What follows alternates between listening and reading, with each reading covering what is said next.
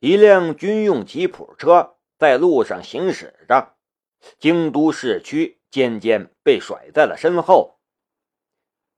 我们先去一号地皮，我已经看过了，它在一个村庄旁边，是一片河滩地，用来建厂的话很合适。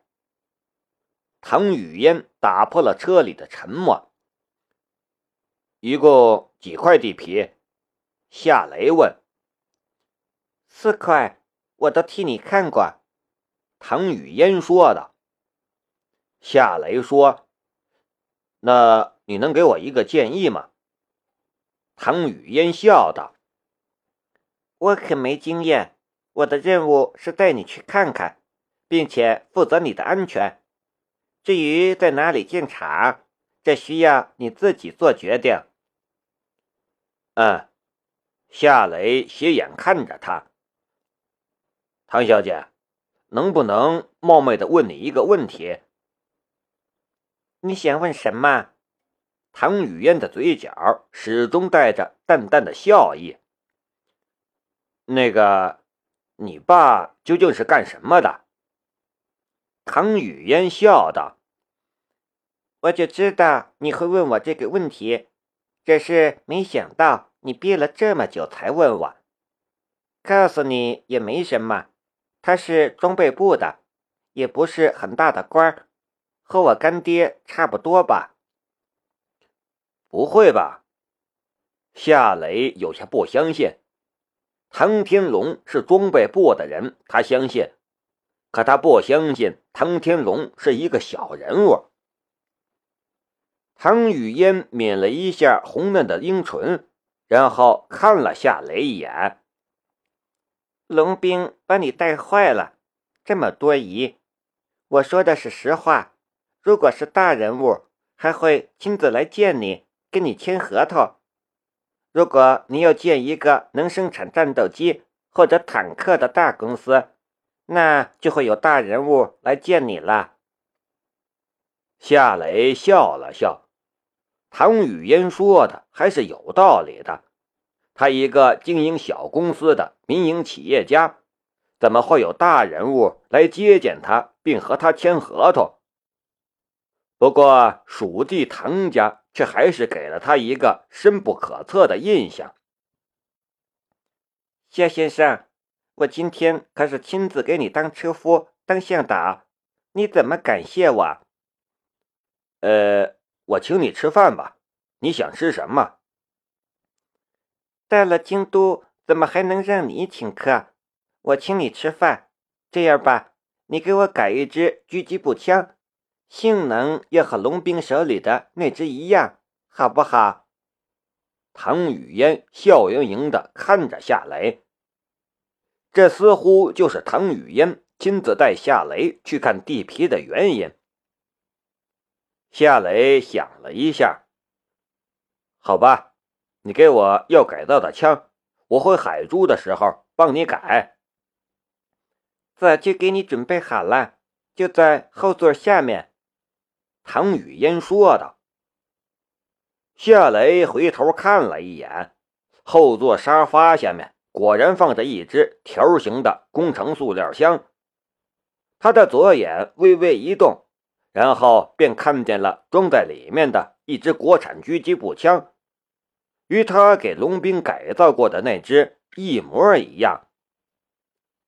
夏雷收回了视线，苦笑了一下。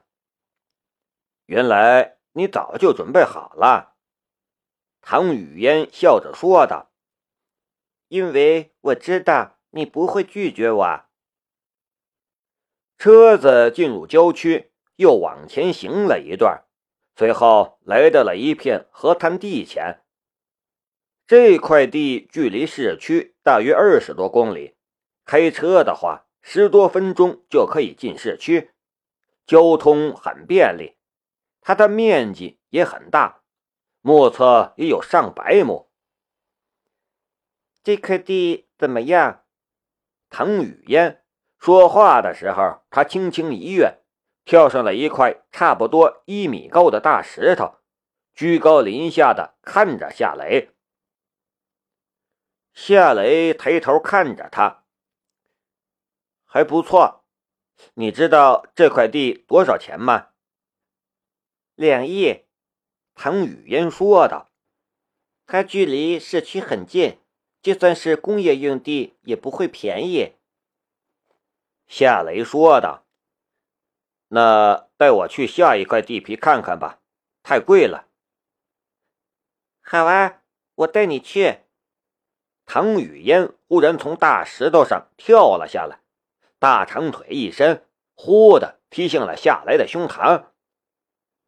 夏雷慌忙躲开，一边说道：“唐小姐，你干什么？”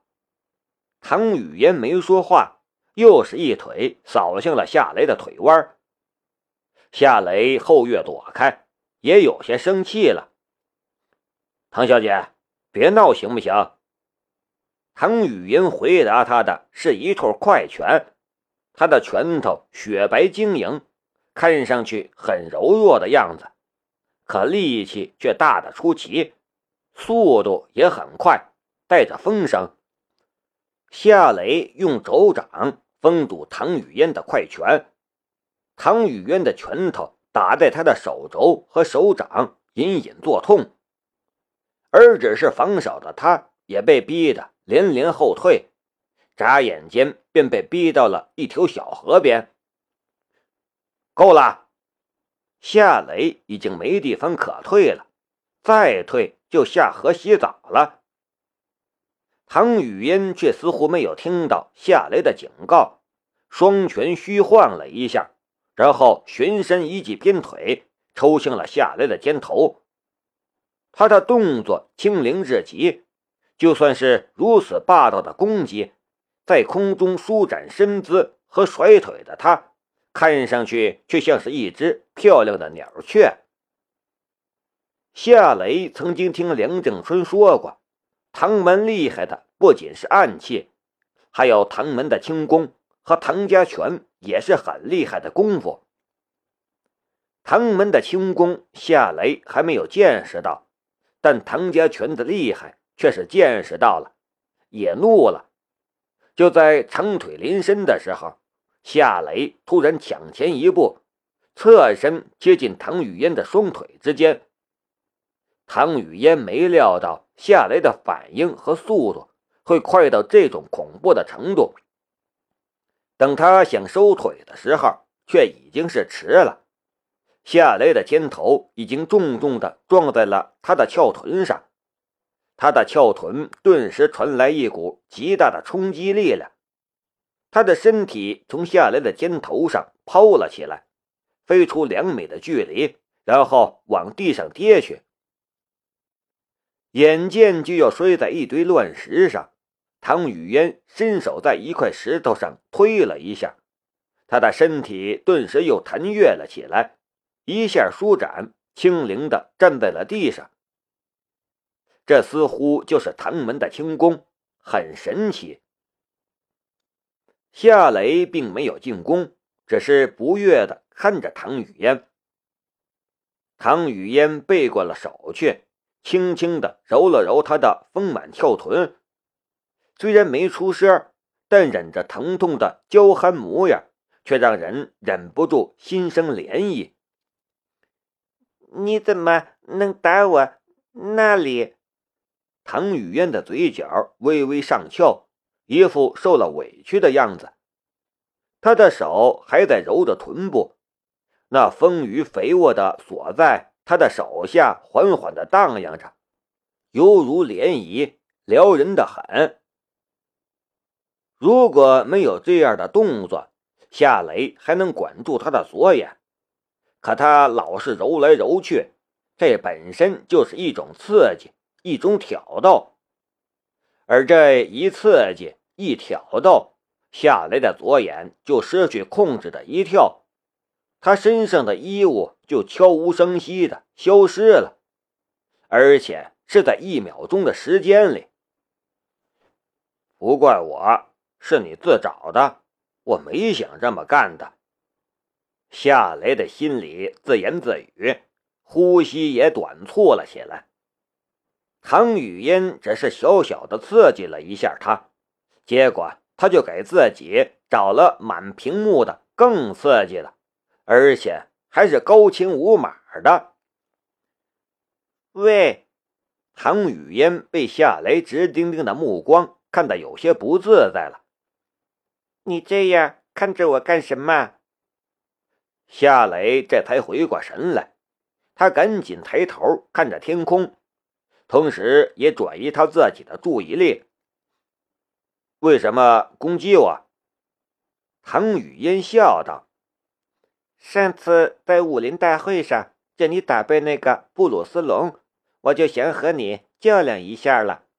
之前一直没机会，这里就只有我们两个人，就算是被你打败了，也没人知道。嘿嘿。”小腹之中的那一股邪火终于消退了下去，夏雷的左眼也恢复了正常。不过他还是不敢去看唐雨嫣，生怕又受到什么刺激，又把人家给透了。你还真是厉害，我打不过你。”唐雨嫣说道。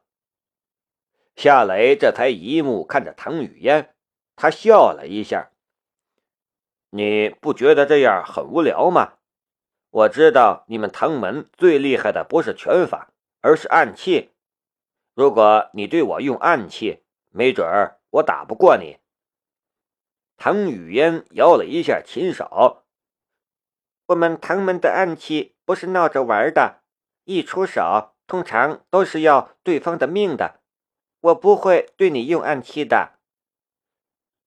刚才我看你快摔地上了，却又鸟一样飞了起来，那是轻功吗？夏雷的脑海里忍不住去回想唐雨嫣的那个动作，那个动作真的很漂亮，也很神奇。唐雨嫣笑道：“嗯，唐门的轻功好几百年的历史了，不过没有武侠小说里面描绘的那么夸张。”也不是武侠电影里面演的那样，它是一种对力量和身体的特殊的运用技巧。这样跟你说吧，如果有三五米助跑的话，我能越过三米高的围墙；助跑距离达到十米的话，四五米的障碍也是能越过去的。夏雷忍不住赞叹了一声：“厉害！你想学吗？”唐雨嫣直盯盯的看着夏雷，夏雷哑然的道：“我能学吗？”“当然可以。”唐雨嫣笑着说道。“不过你要教我咏春拳。”夏雷露出了笑容。“好，就这么说定了。”交换功法，夏雷有着他自己的看法和打算。梁正春将咏春拳的秘籍传给他，让他将咏春拳发扬光大。这也就是说，他有资格传授唐雨嫣咏春拳。当然，前提却是唐雨嫣也会传授给他真正的唐门功夫。如果他对自己藏私，只教自己一些不关痛痒的皮毛功夫，自己也不会毫无保留的。教他真正的咏春拳。我现在带你去下一块地吧。等你确定了要哪块地皮之后，我请你去吃一顿，然后去我家，我教你轻功，你教我咏春，你觉得怎么样？唐雨嫣很兴奋的样子。夏雷笑了一下：“好啊，